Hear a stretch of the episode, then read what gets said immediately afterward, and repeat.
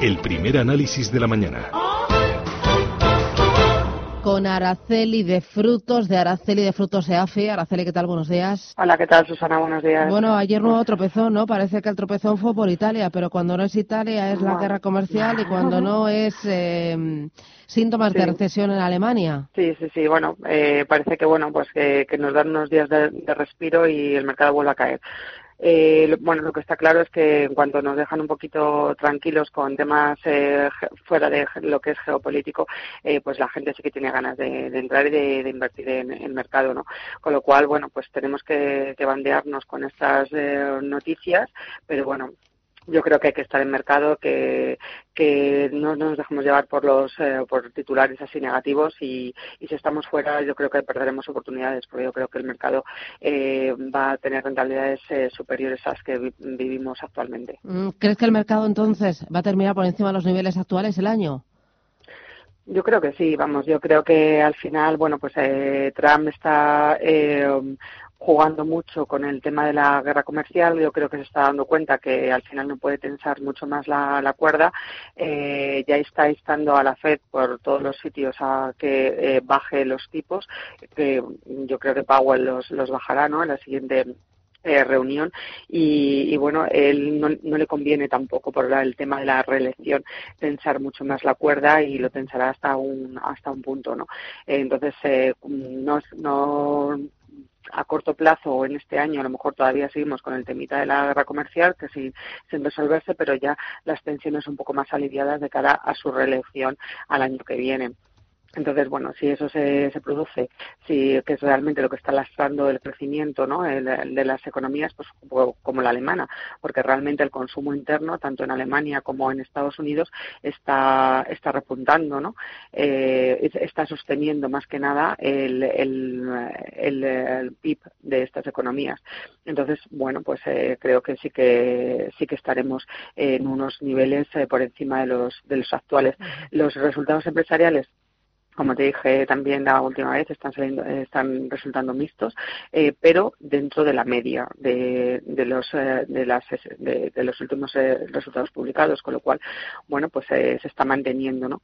lo que hace falta es que, bueno, pues que se nos quiten todo este ruido, toda esta mm, cotización del miedo que se está teniendo en, el mercado y, bueno, pues que nos dejen un poco gestionar, no no gestionar el tweet, sino gestionar el mercado. Mm, luego hablamos de tu gestión, pero el eh, ruido ahora más intenso parece que llega desde Italia. Entiendo que esto le hace sobre todo daño al sector financiero por eh, que tiene en, en balance mucha deuda italiana. El que más exposición tenía creo que era el Banco Sabadell.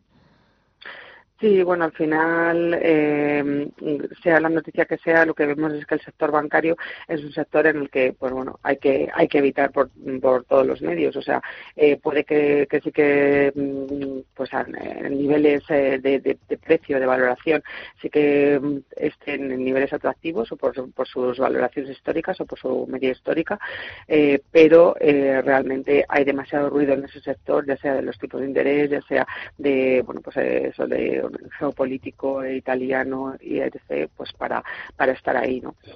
Entonces yo evitaría el sector eh, bancario, de hecho nosotros no tenemos nada en el sector bancario y, bueno, pues se centraría en otros sectores que realmente, bueno, pues eh, parece que tienen más crecimiento, más recorrido. ¿Cuáles son tus mayores posiciones, Araceli? Eh, bueno, pues eh, como mm, siempre estamos muy centrados en el sector tecnológico, que yo creo que es eh, realmente pues donde donde hay crecimiento y donde están implicados el resto de sectores de la economía. Y bueno, pues dentro del sector tecnológico, SAP, ASML o STM Microelectronics son nuestras principales posiciones. Luego también tenemos una de las principales posiciones es Airbus y como en un, en un sector como más defensivo, ¿no? la principal posición también tenemos ese en Iberdrola y en Amplifon. Esas son nuestras principales eh, posiciones, por eso mucho. Dentro de la bolsa española, además de Iberdrola, ¿qué, qué más tienes? Eh, además de Iberdrola tengo Inditex, eh, tengo Repsol, Merlin Properties y Melia. Melia mm. que está siendo muy castigado y no está, yo creo que no está siendo eh, correctamente valorado y bueno, pues hay eh, oportunidades para, para entrar en estos precios. Y por ejemplo, Iberdrola, a pesar de los altos precios, a pesar de que el sector energético eh, está corriendo demasiado y, y está a valoraciones elevadas. Sí, bueno, pues Iberdrola, eh, a pesar de lo que tú me cuentas, eh, al final es una empresa que también está muy eh, focalizada en el tema de energías renovables, que yo creo que también pues es uno de los factores importantes ¿no? a tener en cuenta las nuevas las nuevas energías y sus inversiones fuera también fuera de España están recogiendo bastantes beneficios y por otro lado bueno pues la diversificación y el, la rentabilidad por dividendo que tiene. Entonces, eh, es, un, es un valor que probablemente que lleva no solamente este año, que es el, al final el que más nos hemos focalizado en él por su excelente comportamiento, pero el año pasado también lo, lo hizo excelente y yo creo que, bueno, pues espero que continúe así. Uh del conjunto de la cartera. ¿Inviertes solo en renta variable? ¿Es renta variable global o más centrada en Europa? Eh, bueno, pues es más tentada en Europa porque, bueno, al final eh, tienes que invertir un poco donde donde conozcas, ¿no? en el, entorno donde tú conozcas y entonces es eh, muy es concentrada en Europa. Está en torno al 40% en, de la renta variable en Europa, el 9% en España, pero también hemos empezado a tener inversión en Estados Unidos. Ya alcanzamos en torno al 7% de inversión en Estados Unidos.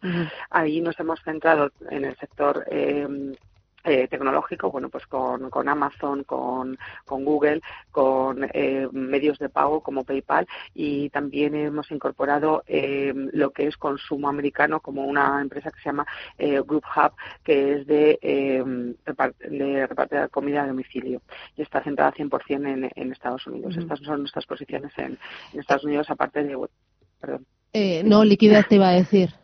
Eh, ¿Cuánto tienes en liquidez eh, ahora mismo? Sí, en liquidez eh, tenemos en torno a un, un 20%, el 17-20%, sí. ¿Alguna vez has tenido más liquidez? Sí, hemos tenido más liquidez en otras en otras ocasiones, eh, pero bueno, empezamos el año, la verdad es que eh, bastante mm, positivos y cogiendo eh, pues eh, posiciones en, en, valores, aprovechando eh, caídas de, de, mercado que hubo en el último trimestre de, del año pasado. Y seguimos en esa tónica, más o menos siempre hemos estado invertidos en un 50-48%, ahora estamos en algo más, en una media de un 54% y bueno, pues al final creemos que que bueno hay que hay que estar en, mercado. En renta fija únicamente tenemos eh, deuda deuda italiana eh, también tenemos eh, a muy corto plazo a un año y deuda americana entonces, bueno, eh, el recorrido de los tipos de interés que le hemos cogido es todo a muy corto plazo, con lo cual, bueno, pues eh, también estamos tranquilos eh, por ese lado. Muy bien, pues Araceli de Frutos, gracias por desvelarnos, destriparnos tu cartera, tus posiciones y tomarle el pulso al mercado. Que tengas buen día, buen miércoles. Muchísimas gracias, igualmente. Hasta luego. Chao, chao.